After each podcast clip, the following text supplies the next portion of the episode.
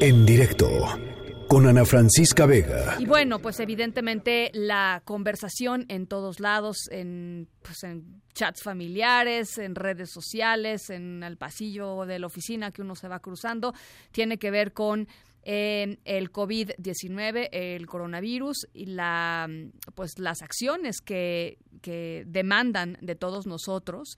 Eh, las acciones que demandan de los distintos gobiernos de, de, los países y de la valoración de lo que está haciendo eh, la administración del presidente López Obrador en torno a esta a esta emergencia. Hemos escuchado en los últimos días al pues al vocero en esta crisis que es el subsecretario de Salud Hugo López Gatel decir eh, insistir en que México está en fase 1 por el COVID en esta fase 1 hay una serie de, recomendaciones y, y también eh, hemos visto cómo pues la posición del gobierno del gobierno mexicano ha estado respaldada por eh, por la Organización Mundial de, la Salud. En la línea eh, telefónica de en directo está el doctor Jean-Marc Gabastú, asesor internacional en emergencias en salud de la OMS. Doctor, le agradezco mucho esta llamada. ¿Cómo está?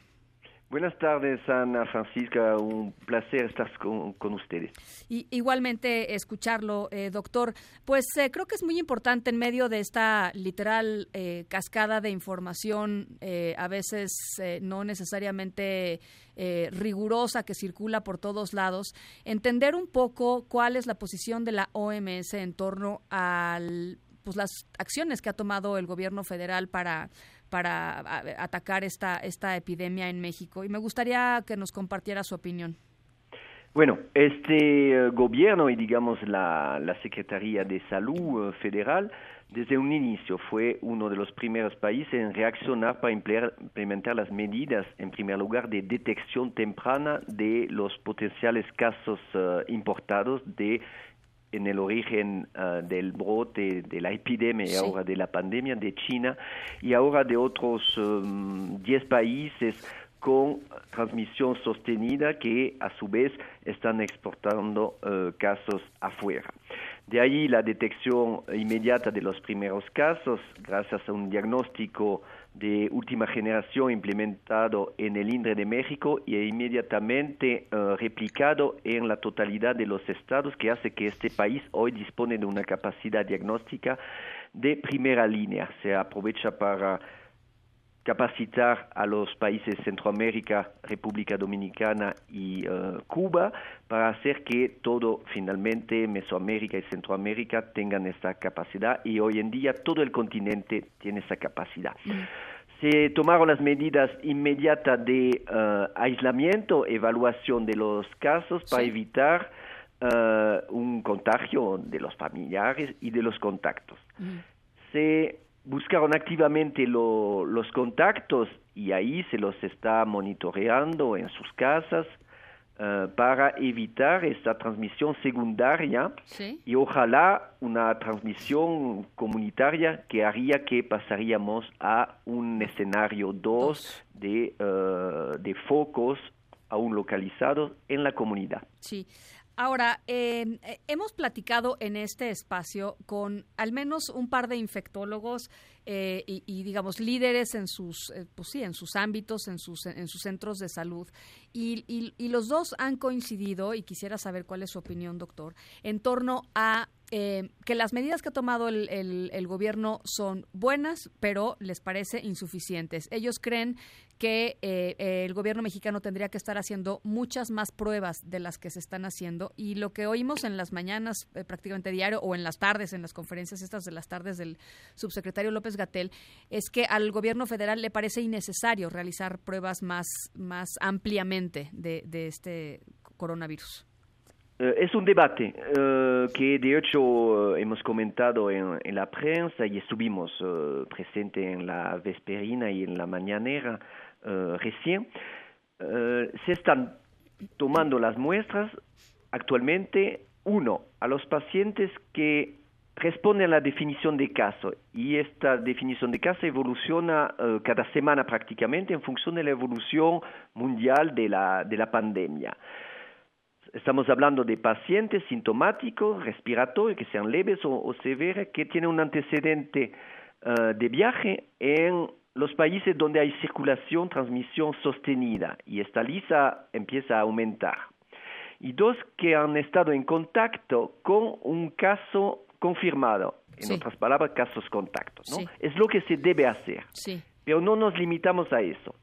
En este país, eh, que ha sido designado como país referencia para el monitoreo de la enfermedad en términos de diagnóstico a través de los centros centinelas que vigilan la influenza y las enfermedades respiratorias agudas asociado con el programa de vigilancia de la influenza. Entonces toman también más muestras ahí en, ah, en, estos pacientes que han sido descartados para influenza y hasta el momento son negativas. Entonces eso no aparece mucho en las estadísticas, pero sí también se están tomando estas muestras.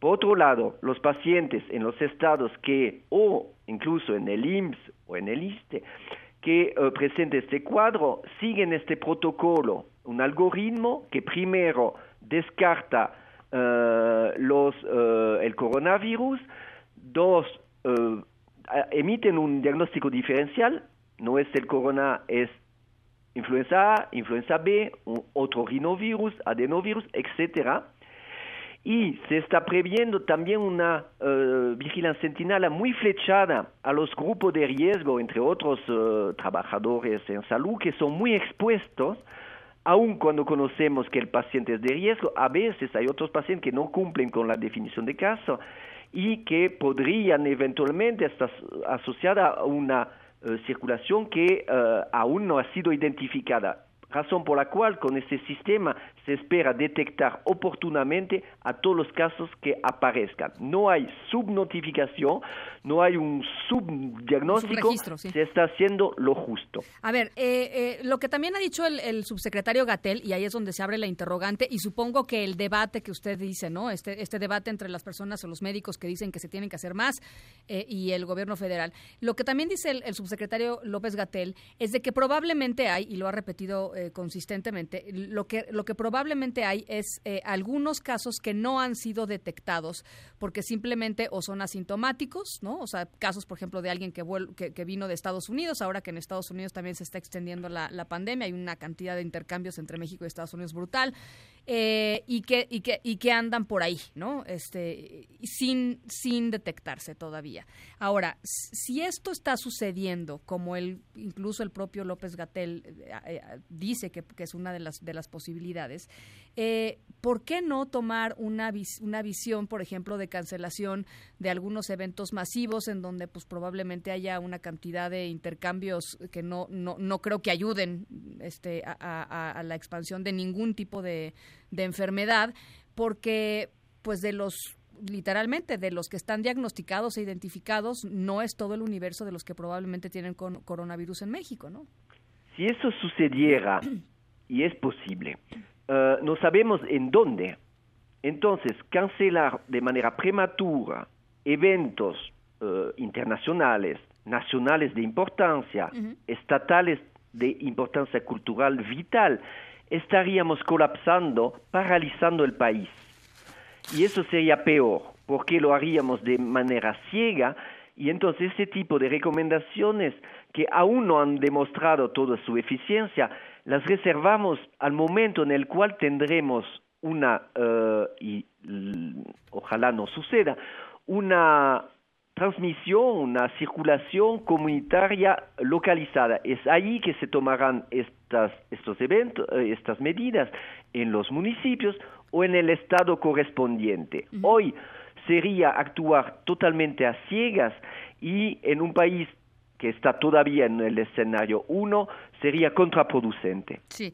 A ver, entonces, eh, cuando pensando en esto eh, y tomando en cuenta, por ejemplo, lo que dijo ayer el TEC de Monterrey, diciendo que a partir del lunes se suspenden clases, van a ser el, tema virtual. Eh, la UNAM también habló ya de, la suspensión de clases. Algunas escuelas están empezando a tomar esta decisión junto con las autoridades locales este, en materia educativa. Muchas oficinas están también, pues ya poniendo en práctica medidas contingentes de dejar o por lo menos parte de los equipos en, haciendo home office, etcétera. Entonces, todo esto está haciendo una sobrereacción.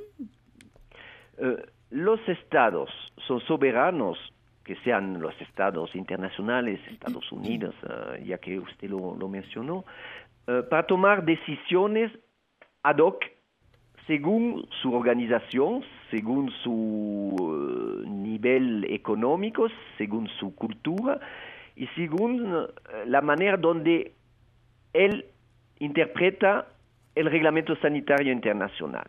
En México se respeta la, Constitución y los municipios, los estados y obviamente el nivel federal tiene eh, bien definidas las responsabilidades que se pueden tomar.